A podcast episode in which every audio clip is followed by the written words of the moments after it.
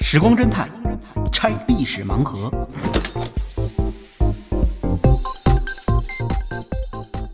拆历史盲盒，找萨苏。呃，小苏老师您好，啊，你好，我龙猫，哎嗯，又见面了，是啊，这两天啊，咱们小宇宙也好，QQ 音乐也好，都给咱们节目做了推荐，好多听众啊都在咱们这个泰坦号那期下面留言啊，一个是希望您呢多讲一点儿，就是这个致远舰打捞的这个故事，哎哦，对，大家对这还挺感兴趣。另外一个呢，希望咱们节目延长时长。 行啊，下次跟你说说咱们打捞致远舰的时候的事儿吧，因为，呃，现在不是他那泰坦号也打捞上了一部分了吗？嗯其实我们当时去打捞这个致远舰的时候，呃往下潜也也碰到过很多有趣的事情，对对对，你知道吗？挺我当时我们船还撞了呢。就是是撞沉积野啊，这个可能是邓世昌邓大人的那个遗愿、啊、夙没有愿达成啊，就就就我们的船撞了，当时我就在船上，撞什么上了？呃，很精彩。嗯，对方的船撞我们啊，哦，我把我们当鸡也撞了。 那个后来我们都谁这么愣啊，是吧？ 当时挺挺神的。啊这这这，到时候咱们再把这盲到时候盒再解讲开吧。对对嗯对对，哎，对了，还说呢，你看刚才提到了咱们这个小宇宙是吧？嗯嗯。呃，能帮我考你个问题啊？你知道什么是大宇宙，什么是小宇宙吗？小宇宙，动不动哎老说小宇宙爆发是吧？对对对，什让我么叫们小宇宙啊？让我们八零后来说，小宇宙就是内心的力量，是一 种强大的你看你看，我力是量。嗯我是学理科的，所以还是喜欢给它做一个清楚的定义。哎，对对对，哎，大家记住了啊，什么是大宇宙，什么是小宇宙？我们今天给讲给大伙儿了。哎，不是我，不是我做的定义，嗯是古希腊的哲学家克拉克赫拉克利特他做的定义。哦，当时他就定义了一个大宇宙，一个小宇宙，很简单。嗯嗯呃您现在看着我，您眼睛外面的全都是大宇宙。嗯，您把眼睛一闭，后面的全是小宇宙，就这么简单。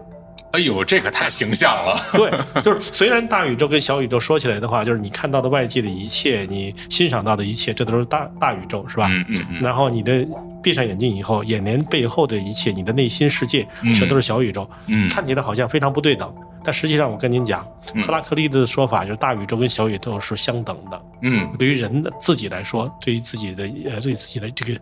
对于人自己来说，呃，大宇宙跟小宇宙它的意义是同样重要的。对，也就哎或是者说，你既要考虑到外面的事情，是嗯吧？外面的事情天翻地覆，嗯，那么实际上跟你自己的内心的翻覆也是一样的。这个一定得跟小宇宙的朋友们说一说，啊这个这个是啊小宇宙的本意在此。比如说，那个世界上什么地方发生战争了，是吧？比如俄乌战争了，然后这地方扔了什么炸弹了之类，那确实天翻地覆。但是可能你的内心世界只是就是，比如说自己父亲呃突然有什么事情让你觉得很惦念，同样的也是震动。那嗯对于呃一个人来说，实际上这两种震动都是同样重要的对，啊。所以说，大宇宙跟小宇宙呃嗯是的，一边儿大。没错。嗯，哎，对了，还说呢，您说到小宇宙的朋友啊什么的，他既对然大家这么捧场的话，呃，我这边呢也有我我写的书，嗯那正好大家也对这个，比如打捞致远舰什么的感兴趣。确实，捞船是一件很有意思的事情的。嗯，呃，我们 当时去捞船的时候，也有些朋友是捞捞捞财宝的呢，啊，那么就说呢，呃，我把我当初写的这个从打捞这事儿吧开始，嗯做的呃笔记，后来呢又加上了其他一些呃，就当时关于北洋水师的思索，呃，共同做的一本书叫《血火考场》，嗯，呃，可以把这本书呢给大家看一看吧。对，这本书资料特别详实，也有您特别充沛的一个跟感情和体会在里边。对，因为我看过这本书，我就感觉的确是因为当时嗯是既是水上水下的跑，同时呢嗯也走到了各处地方，看到北洋水师的各种遗迹，嗯还有呢就是跟中日双方。中日双方研究甲午战争的人，嗯呃，我们这帮学者吧，一起来做了交谈，最后就发现有些观念真是让你百感交集啊，就觉得这个这场战争太值得去思索一下了。是的，嗯那咱们呃小宇宙的听众就可以在评论区积极留言，我们会在留言区啊、呃挑选三位呃听众，我们送出萨索老师签名的这本《浴火考场》。我给签吧。嗯好嘞，好嘞，好那就进入咱们今天的正题啊。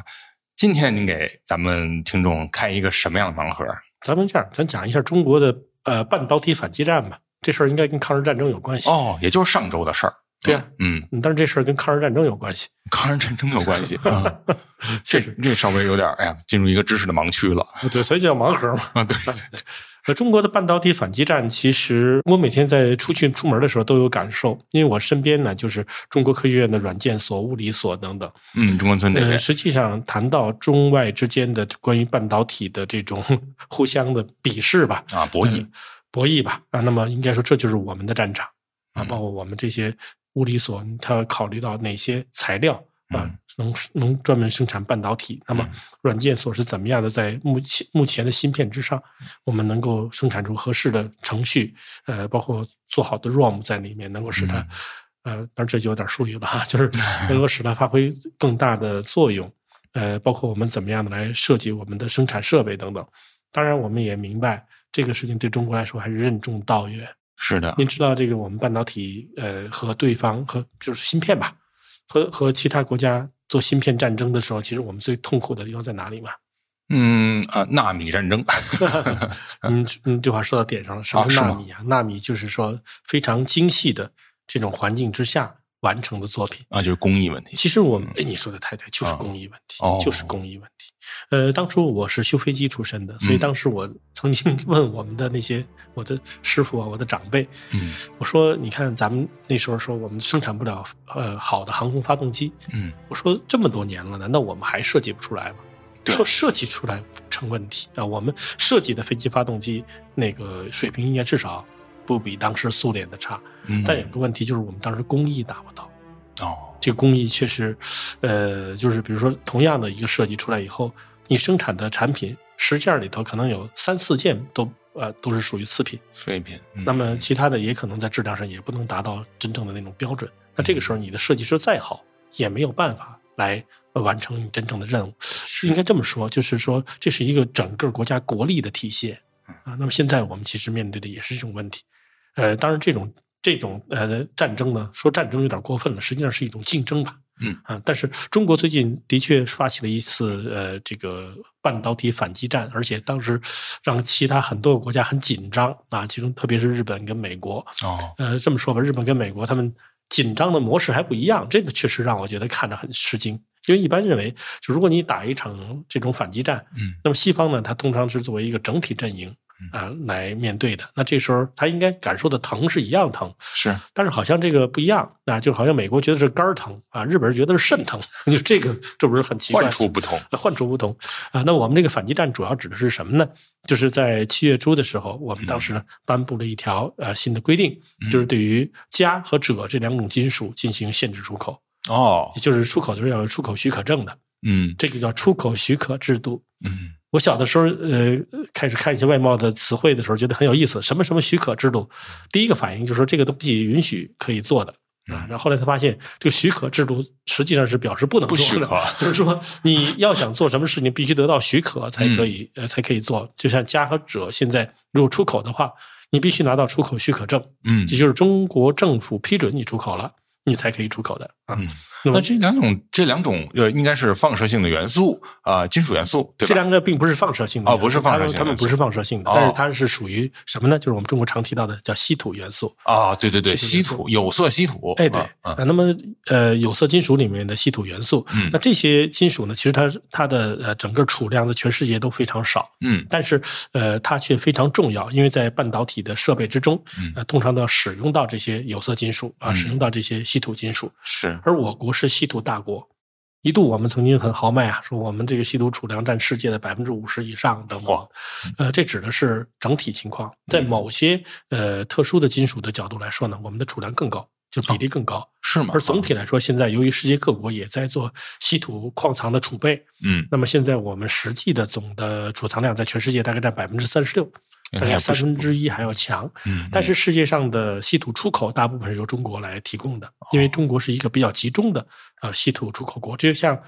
呃石油嗯是吧？你看石油世界上到处都有，但实际上出口石油的基本都是中东国家还有俄罗斯。嗯对，呃，其他国家呢，尽管也有很高的储量，但是人家不出口。那是不是也是同理？就是我们这边的开采难度也比较低呢？您说的非常准确，的确，我们开采难度确啊实比较、比较低。嗯这个事情啊，当时呃也是令人很吃惊的。在一九二零年代，当时中国呢曾经在西部进行过一次大规模的勘察啊。当时我们有一位非常优秀的姓丁的科学家，嗯，就在呃白云鄂博附近就发现了铁矿。他当时看到是非常震动，因为这本来是准备帮国际航线找一个地方建飞机场的，哦结果在考察之中却发现了这个铁矿石的矿藏矿山。啊嗯而且说是从山路往上走，越往上走品质越好越好啊，对，啊而且越往上走越纯，嗯呃，而且看到这个铁矿石直接就露在地面上，开采非常容易。嘿，嗯那后来才知道，这个不仅仅是铁矿石，而且它是伴生的呃稀土矿，哦这是后来很久以后才发现的。嗯当然，这个是我们确实我们得承认啊，这是我们中国人发现的。可是这个稀土矿最初被注意到，则是一些日本的科学家先注意到的，嗯，但是他们又还带有另外一层色彩。科学无国界，但科学家有国界。是他们当时是代表着日本帝国的啊，所以当时他们是到中国来调查中国的矿藏的时候，嗯发现在这一带啊，中国在白云鄂博一带有非常好的有色金属的矿藏。嗯那这个时候，日本是准备要开我们的矿啊，当时把这个方向也作为他侵略进攻的一个方向，所以我才说稀土的呃这个稀土矿，包括今天说到的镓和锗，是和抗日战争有关的。哦当然，这后来还为此中日双方还进行过一系列激烈的战役。哦是这样啊是这样的，嗯，但是我们先还是说到这个中国的这个反击战吧。嗯那么中国的半导体反击战呢，现在就是说利用我们现在这么好的条件啊，嗯我们这么多可以开采的这个稀土矿，我们呢就向国外讲，你要用我的这个矿的话呢，你没有理由拿了我们的这个矿石生产出的东西再卡我反制我脖们子啊，嗯啊啊不是这个不公平嘛？是所以现在那我们索性从根儿上，我们也搞许可制度。嗯这一个一搞许可制度呢，其实我们目前只做了加和折，嗯但是实际上，呃，我们稀土元素是几十种元素的，嗯如果一样一样做起来的话，那就很麻烦了。嗯，这两种元素呢，实际上对现在的半导体生产来说很重要，因为它嗯们是这两种金属呢，都是可以在常温之下呈现液态的金属，这个比较少见可。以流动嗯而且有点像汞，啊而对这种金属呢，它又特别适合用在呃我们一些半半导体元件之中。嗯，现在呢，就是美国跟日本都炸了，就是说你这嗯 个、这个你以许可制度来的话，我们怎么办？嗯是是是是。那么我们先看一看日本，日本我们刚才说嘛，美国对可能是肝儿疼，他可能对是对肾对疼，我也是是吧很？那他这问题出在哪儿？嗯，美呃，日本现在主要叫的呢是直接的痛处啊，嗯就是说呢，你现在中国不给我呃提供这些呃就是加或者者了，嗯那么我们现在他说我们的这个啊什么 docomo 呃 smartphone 都会出问题，那什么叫 docomo，什么叫 smartphone，就 指的是都是指它的智能手机，哦，因为它呢呃日智能手机它其实就要用到大量的半导体芯片，嗯而加和者是大量的被使用到这些应用里面去的。嗯比如说它的 LCD，就是它的嗯显示屏里面、嗯就要使用到镓元素，是它的电池里面是要用到锗元素的。而对于日本来说呢，镓和锗这两种就是半导体的元素呢，嗯它不仅仅涉及到呃日本本土的问题，嗯而且还涉及到日本这个整个对外出口的问题。因为日本呢，现在呃，它把半导体作为自己一个非常重要的产业来经营，嗯实际上，全世界十家最大的半导体公司里面，日本要占四家。嗯，所以它呢，这个拿来我们的嘉和者，它不仅仅是用来自己消费的，对而且它要是准备要出口向其他国家来提供。是是是现在等于断了日本的财源了，所以日本很着急，没错就是跟我们在想办法，就说这个美国那边惹了你了是吧嗯？包括嗯美国跟荷兰呃谈成达成协议，最后荷兰说不向中国提供呃精细的呃精密的光刻机嗯等等这些问题，说这个毕竟顶多你能说日本是起哄架秧子 是吧？你不能说我们是主犯，嗯呃，所以他现在还是希望能跟我们达成协议，获得嗯更多的出口，这样呢，以便于他能够呃继续使用。是但是呢，美国就不一样了，美国有它的痛苦，美嗯国的痛苦要更加深刻一些，所以我说它是肝儿疼，因为什么呀？因为美国是有加和者的矿藏的，嗯，它完全可以搞自己开发替。代嗯其实我们刚一说完这个，我们不出口加和者了。马上有个国家就开始接盘儿，哦俄罗斯就出来了。俄罗斯说：“那嘿我我出口，我要增 加加矿石的出口。嗯”但是你增加加矿石出口，其实一点用都没有。嗯这个就要涉及到我们这么多年中国人到底干了些什么哈。嗯就是我们呢，不仅仅是在开采方面，在稀土矿这个问题上呢，我们是处在世界领先地领位先嗯啊。对，你这个开采其实对我们来说没有太大难度，是但是更重要的是我们的有色金属的加工水平，现在世界上首屈一指。嗯啊这个的确是我们很自豪的事，因为一直到九十年代，我们当时稀土呢依然面临着一个很大的问题，嗯就是你真是把稀土矿当土来卖的。哦就是我们那时候来卖的时候，稀土基本上是就是很低的价格，就是嗯粗加工，然后是出出口以后呢，呃，对方要赚取大量的差价的对，甚至以矿渣的形式哈啊，对，这个是我们非常非常痛苦的一件事嗯情，所以后来我们这边痛下决心啊，当时我们是出现什么问题呢？我们的大矿跟我们自己那些乱开乱开采的小矿在竞争，嘿，那其实就是说，大家开采出来的东西都是一样的，对啊直接就把矿石卖出去就完了。是那这个对我们肯定不利。于是做有色金属的精加工哦啊，在这方面我们投入了做了很大投入，是，所以现在我们有色金属的加工能力现在很强，嗯包括加和锗，其实我们现在都是经常会反反进口哦。什么情况呢？就是我们出口以后，对方又给你拿回来了，说呢，现在我们比如换了一个新的标准了，嗯需要你重新给我调精度啊，哦，就是我们来继续做吧，是做好之后，然后再给对方发出去就是了。嗯嗯嗯那这样的话呢，这个美国就很痛苦了，因为美国是什么？我不是没有镓和锗，嗯美美国的矿藏真是挺丰富的。嗯你看，包括呃，现在一说半导体最主要的呃这个它所需要的材料，二氧化硅，嗯，二对，氧化硅到处都有，是哦吧？是包括我们中国，是吧？土嗯里我好听说那个农猫，你们家后院也好 多呢，的是的确如此好。好几产呃，的确如此，二氧化硅本身就是我们泥土啊中的，那就含有大量的二氧化硅。是但是呢，呃，真正做半导体的二氧化硅需要极高的纯度，啊，就世界上绝大多数国家现在使用的二氧化硅都是美国的，就说明哦它是这自样己有很有丰富的、很丰富的矿藏，而且很有特色的矿藏。嗯包括嘉和者，它也是有一定储量的，嗯但是有个重大的问题，就日美国呢，就很长一段时间都是依赖中国这边儿的做这个精加工的自己的这加工、些精加工。啊，如果一旦美国说我开采自己的嘉和者，那你就要建立自己呃完全的一套生产线，对然后呢，你可能还要包括加工工艺啊什么各方面，是你都要重新的呃把这个东西捡起来。嗯那这个不是短时间内可以做的，对而且当你真的把这个生产线建起来以后，那中国很可能把这个加和者呃降一下 价，放一批出来，成本又不行了，那这个你这不是白花这笔钱吗？对对对，这个美国这边啊，其实在这件事情上它是有教训的。以前有一个叫做乌币战争，乌币战争，乌币战争，嗯乌币战争就是美呃美国和中国之间一个大家好像没怎么渲染的嗯这么一个就是资源战。哦呃这是因为在世界来说呢，钨矿大部分都出在中国，尤其是江西大余，那是世界的钨都。嗯呃，包括红军时代，当时我们呃红军换外汇怎么换呢？红用军钨换外汇最大的一项就是钨砂，哦 就是用钨，然后呃通过广东的出口，嗯呃跟广东军阀陈济棠利用他这个耗耗财的这个特点，嗯跟他谈啊，嗯跟红军一起做生意，好不好？嗯那陈陈济棠一样可以啊。那么就从红军这边拿了乌沙，让他出口嗯。这样的话呢，大家分成。这样出口的乌沙到了世界上会变成什么呢？就是反坦克炮，它的弹头是里面要放钨的，哦嗯，加了钨以后，它的这个穿甲整个穿甲能力就会提哦成倍提高。呃所以当时世界不得不从中国买钨。嗯美国后来就注意到这个问题了，呃，在钨这个方问题上面一直要依赖中国，这个不行啊。是所以他就想，呃，我们要搞自己的民族工业。你看这事儿好像都听着很奇怪，美国要搞自己的民族工 业，说这个这个钨好像不能老从中国进口，嗯我将将来中国万一卡我们脖子怎么办？嗯嗯美国其中大量的科学家，而且呢，呃，找了一些公司投入哈、投入了大量的资金，最后终于发现呢，用金属币可以代替钨。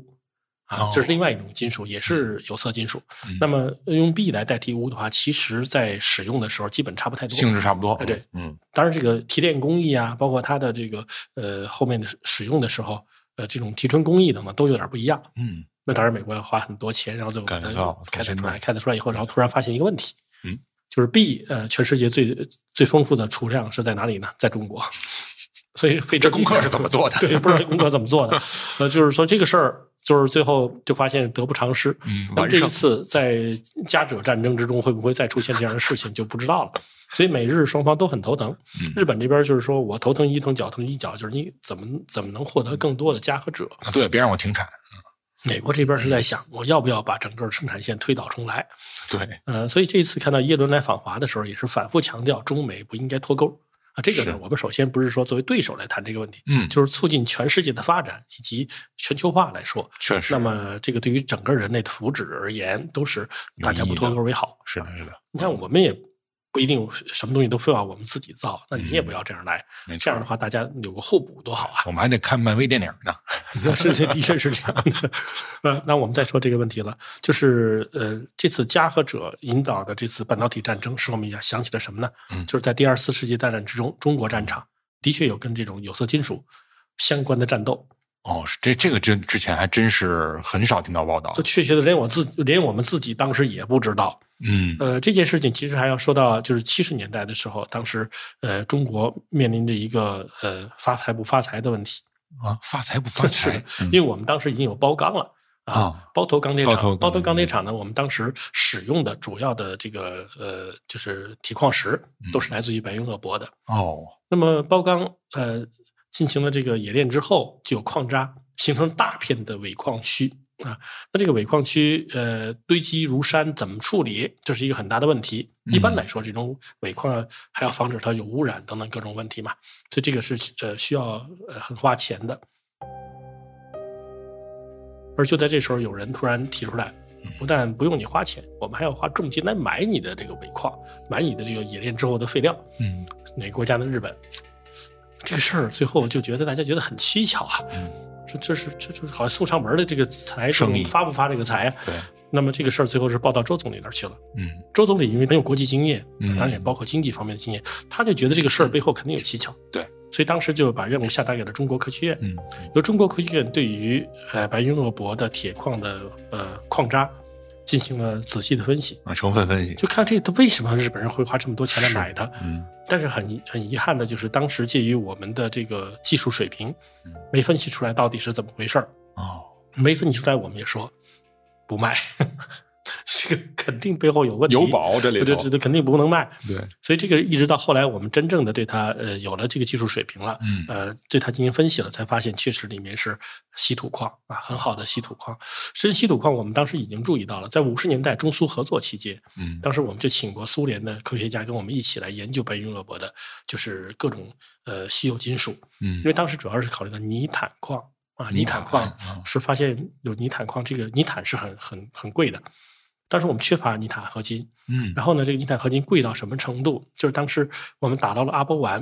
就嗯二战对中日本沉没于我国台湾海峡的阿波湾，对你讲那个上面嗯有一批呃泥坦合金，啊，我们当时把这批泥坦合金捞上来以后，李先念副总理，李先念当时副总理，他说了一句话，说什么呢？说这个弥补了半个动乱时期的损失。哎呦，就这点泥炭，那就说这泥炭到底能贵到什么程度？它是干什么用的呢？呃，这个主要是国防工业上会用到。哦，那么实际上它也是属于稀土元素和、嗯呃我们稀有的有色金属，嗯，但是全世界都会都要使用到它的。是，那么这种呃这种合金呢，我们当时在五十年代已经开始着手研究了，但嗯当时还没有想到我们还有土、还有木、还有呃镉、还有各种各样的这个呃稀有的嗯金属稀有金属都在白云鄂博共生，非常奇特。哎，这个真是，那么这批呃这批矿产呢，最后我们没把矿渣卖掉。啊，直到后来知道是稀土以后，才开始重新对它进行开发。对于我国后来的整个工业的起飞，都起到了很重要的这作用。总理还真是高瞻远瞩啊，那就是有个问题了，就是日本人怎么会知道我们这个这儿有这种非常好的有色金属？是，最后我们才发现，日本当初是有一个蒙江矿业勘探调查所的。蒙江矿业，这个调查所，而且后来很奇怪，它直接转变为日本的另外一个机构，叫做随西警备队。 随西就是绥远西部，西部当时我们有绥远省，绥远省就在呃内蒙古中部一带。中部嗯那么它的它的首府当时叫做归绥，实际上就是我们今天的呼和浩特。哦，那么，呃，这个绥远省的西部地区就包含了包头和五原等等这些地方，都是我们就现在看起来就是进行有色金属、稀土金属开发的重要的地区。呃，实际上真正的来说，白云矿区呢，它就在包啊头包头对向北正北方向嗯。大概的情况呢是这样的，呃，最最东端的应该是呼和浩特，嗯，然后再往西边一点是包头，再往西边一点是五原，那么随西警备队，也就是日本的这支所谓的蒙江矿业调查呃研究所，那么它的驻地就在五原。也就是绥西地区，这个地方本来是日军就是很难统治到的地方，嗯但他认为中国军队在这一带的力量也比较弱，所以在一九三九年的时候，曾经派兵军队攻占了这个地区。嗯，那么当时日军呢也鞭长莫及，无法放更多的兵力在这里，于是呢，一个是放伪蒙军在这个地方，嗯一个是放伪军在这个地方，还有呢就是把这个所谓随西警备队放在这儿。哦后来我们才发现，这个随西警备队居然是从一个研究机构直接变成的，哎呀，这太奇特了，对，它实际上就是把日本的这些所谓矿物专家都给了一个军衔儿这样的话呢，他在伪蒙军的面前，在这个伪军的面前，他比较有地位。嗯结果呢，他们没有想到的是，就是这样的一支部队，却遭到了灭顶之灾。嚯，啊，实际上我们注意到，日军对这一带的呃有色金属等等的矿藏的调查是持续了很长时间的。嗯我现在能拿到日本日方的一份档案，在一九三六年的时候，当时我们抓到一个日本特务，这个日本特务呢是化妆成苦力的样子啊，当时呢，呃想通过呃包头混到五原，最后在五原被我们给抓到了。当然，我们当时呢就是对日本还不敢采取太强硬的措施，就把它又还给日本了。后来发现这个日本的特务呢，他来自于同文书院。这是一个什么机同构？文书院在哪儿呢？同文书院是在上海。嗯它实际上是日本建立的，表面上他说是中日同文同种，在这儿呢，我培养一批日本人在这儿呢学习中文等等。啊，但翻译实际上呢，它我们发现其中混有大量的日本特务，就是他培养了大量的日本特务嗯。那么这个学生当时就是派到绥远地区进行调查的，嗯而他们此前已经做了很多这方面调查，都是看到我们蒙江地区有大量的矿产，蓄谋已久，蓄谋已久。嗯那么，呃，特别是到四十年代的时候，当时日本对于包括现在的白云鄂博所在地都进行了大量的调查，甚至我们当时有老百姓回忆，到一九四四年的时候，当时呢，日本方面，呃，就是到了这个地区就往外运矿，运矿石，就是有那种感觉，就是能运一车就运一车的那种感觉。嗯至于运出去的矿石最后到了什么地方，到现在也不知道。总之，当时他们对于我们绥西地区具有这种珍贵的稀土矿藏和有色金属矿藏已经有了一定的了解。对，这应该是呃日本对于我们这一代矿藏的怎么说呢掠夺的开始，呃，当然也是掠夺的结束，因为当时在一九四零年的时候，我们已经发起了反击。嗯一九三九年的时候，当时我们在绥远地区就发动了呃冬季冬季攻势，这实际上是中国在全国进行的一次反击。当时日军在一九三九年的时候已经侵入到我国内地，而且这个时候呢，两国从呃就是我们呢从战略防御转向战略相持。嗯那转略相转向战略相持的时候呢嗯，当时国民政府下达了一条命令，就是发动呃冬季攻势。一九三六年，我们当时抓到了一个日本特务，嗯一九三九年的时候呢，日军攻占了我们的绥西的部分地区，嗯而这时候呢，呃傅作义将军也决决定不再后退了，因为这一带呢，对我们来说，当时我们还没有谈到开矿的问题，这一带呢是属于后套地区，后就是说黄河、百害为利一套，嗯就是说河套地区是一片非常丰饶的土地。嗯那傅作义将军就说：“我再退，我就要退到新疆去了， 退到退到甘肃去了。”所以就说我不再退了。于是他集中他的部队，对于在绥西地区，就是绥远西部地区的日军发起了反击。那么这次反击呢，呃，当时在一九三九年的十二月份打到了包头，一度我军攻入包头市内，给日军造成了很大的损失。要知道，包头也是日军对于呃绥西地区的呃矿藏进行调查的一个中心地区，呃嗯一个中中心的点。那么，呃，经过激战之后，我们当时一度攻占包头的部分地区，但是呢，呃，由于日军大量增援，最后我们不得不撤离。日军也因此认为傅作义的部队还有战斗力，啊，说这个傅作义的部队有随时可能对日军构成威胁。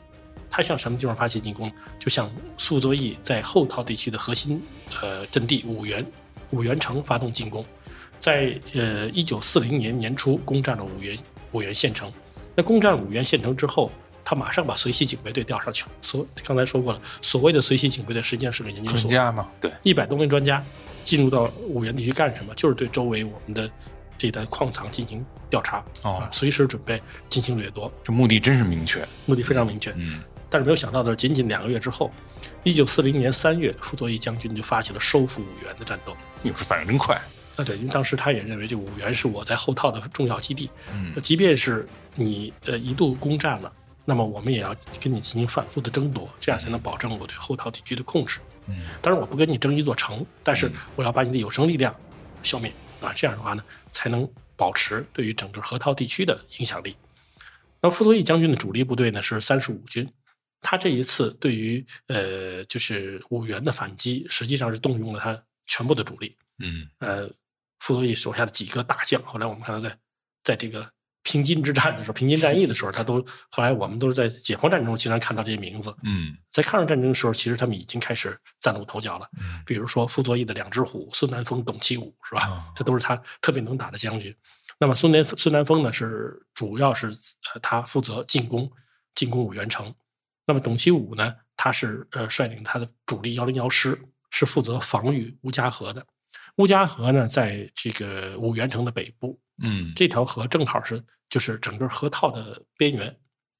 河套地区就是乌家河和黄河之间这块地方就是河套。嗯那么他让董其武将军率部防守乌家河，嗯，这样日军如果想从这个方向增援，增，援对，他一定要把敌人拦住。嗯结果呃，首先是董其武部下的一个一个大将郭景云，郭景云率一个团，嗯就是在吴家河死死的顶住了日军啊，嗯两个连队攻不过来，好确实很能打。对这郭景云就是后来我们看在平津战役里头，在新保安被我们逼着自杀的那个三十五军军长啊。当然，在抗日战争中他不是反动的，那时候还是打得不错的。是，那么董其武后来看到呢，就是呃，日军增援兵力越来越多，怎么办？把吴家河的水坝给破坏了。这样的哦话呢，水漫金山，这事儿造成了当地的一个小的泛滥区。嗯那么日军一时也没法攻过来，而幺零幺师守住了阵地。这时候我们的部队呢，就袁庆荣，袁庆荣就是也是在呃平津战役的时候比较有名的国民党将领，他是守张家口的，最后被我们给活捉了。那么他当时呃也是攻打五原城的时候很凶啊，他也是在攻打五原城战斗中负伤，嗯但最终呢把五原攻占。哦那当然日军的这个所谓随袭警备队也损失非常惨重对，他们应该没什么战斗力吧？他们没什么战战战斗战斗 力，他但是他能够呼唤这个日军的增援，嗯让包头的日军前来增援。结果由于他的指挥官叫水川一夫，嗯，这个人原来是个矿产学家，他并不是真正的军人，所以他呼叫时候叫错了，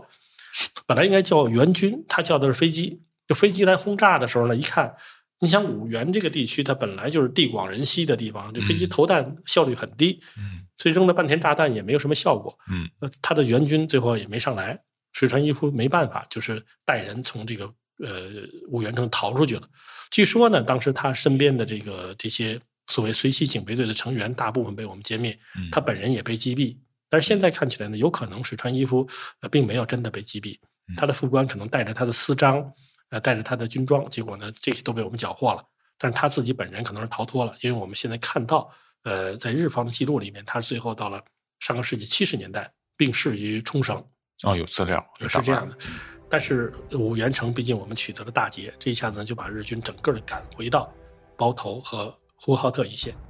那么赶回到这一线之后呢，呃，那么日军对于我们的矿藏的掠夺和调查也就到此为止了。那么如果他再往前进的话，就随时要和傅作义将军的军队发生战斗，啊、而且傅作义的军队看起来战斗力还是很强的。对对，因为傅作义呢有一个说法，说这个将军呢有他自己的特色，叫不说硬话，不做软事。 所以是确实很强硬，嗯所以傅作义将军自己可能都不知道，打了五原大捷，实际上保护了我们自己的呃稀土矿藏。对那么这场战斗呢，从那个时候开始就看到中国人保护自己稀土矿的这种努力是可以用枪炮来捍卫的，而现在呢，我们则发起了一场半导体反击战，是。现在看起来也是能够让一些人头脑变得清醒一些。嗯嗯嗯，也让他们心里很疼。对。听萨苏老师刚才给我们讲的这个故事，我觉得，哎呀，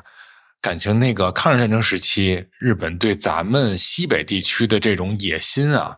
还真是够大的。呃，应该说呢，日本对于西北地区，据我国西西北地区呢，它一直有着很强的野心，它把嗯这个地区称为蒙江地区。啊，那么，呃，这个对蒙江地区的渗透从上个世纪二十年代就开始了。嗯我们曾经曾经呢，在日本发现了一个非常诡异的事情。嗯呃，有一次我到日本东京的青山墓地，青山墓地都是什么呢？比如乃木希典什么的这些哦日本的这个大将重臣大将都埋葬在这个地方吧。嗯，突然发现，在里面有一批人的名字很特别，嗯就是新疆人的名字。哦，后来才明白呢，这是最早就是日本渗透进新疆的呃嗯组织起来的一批人员。他们当时以各种各样的名义吧，比如说鼓动呃搞什么这个独立那个独立啊，什么这种名义，嗯嗯嗯那么呃在新疆开始兴风作浪。哦，他干过这个事儿呢，这个事情其实我们很难想象，原来日本人在背后支持这件事情，但当时的日本政府就在做这件事儿。明白？那么，对于我们在呃白云鄂博等等地区这一个这一带的我们的金属矿藏，它的这种掠夺和调查，其实是只是这里面的一部分冰，山一角。冰山一角。嗯那么，呃，这个调查呢，实际上一直中国方面在跟它进行对抗。我嗯，们看到，在一九三六年的时候，当时我们已经抓到过他的间谍，对跑到我们这一带活动，对，呃，还想渗透到新疆，被我们抓到，然后又给送回去了。那这是我们当时干的事情。还有什么呢？就是傅作义将军一直在这一带和呃日本的呃较量方面进行较量。嗯那么，当然傅作义方面是守土有责，他并不了解这一带是我们还有稀土矿。他傅 作义将军估计一直到去世都不知道有这件事儿了。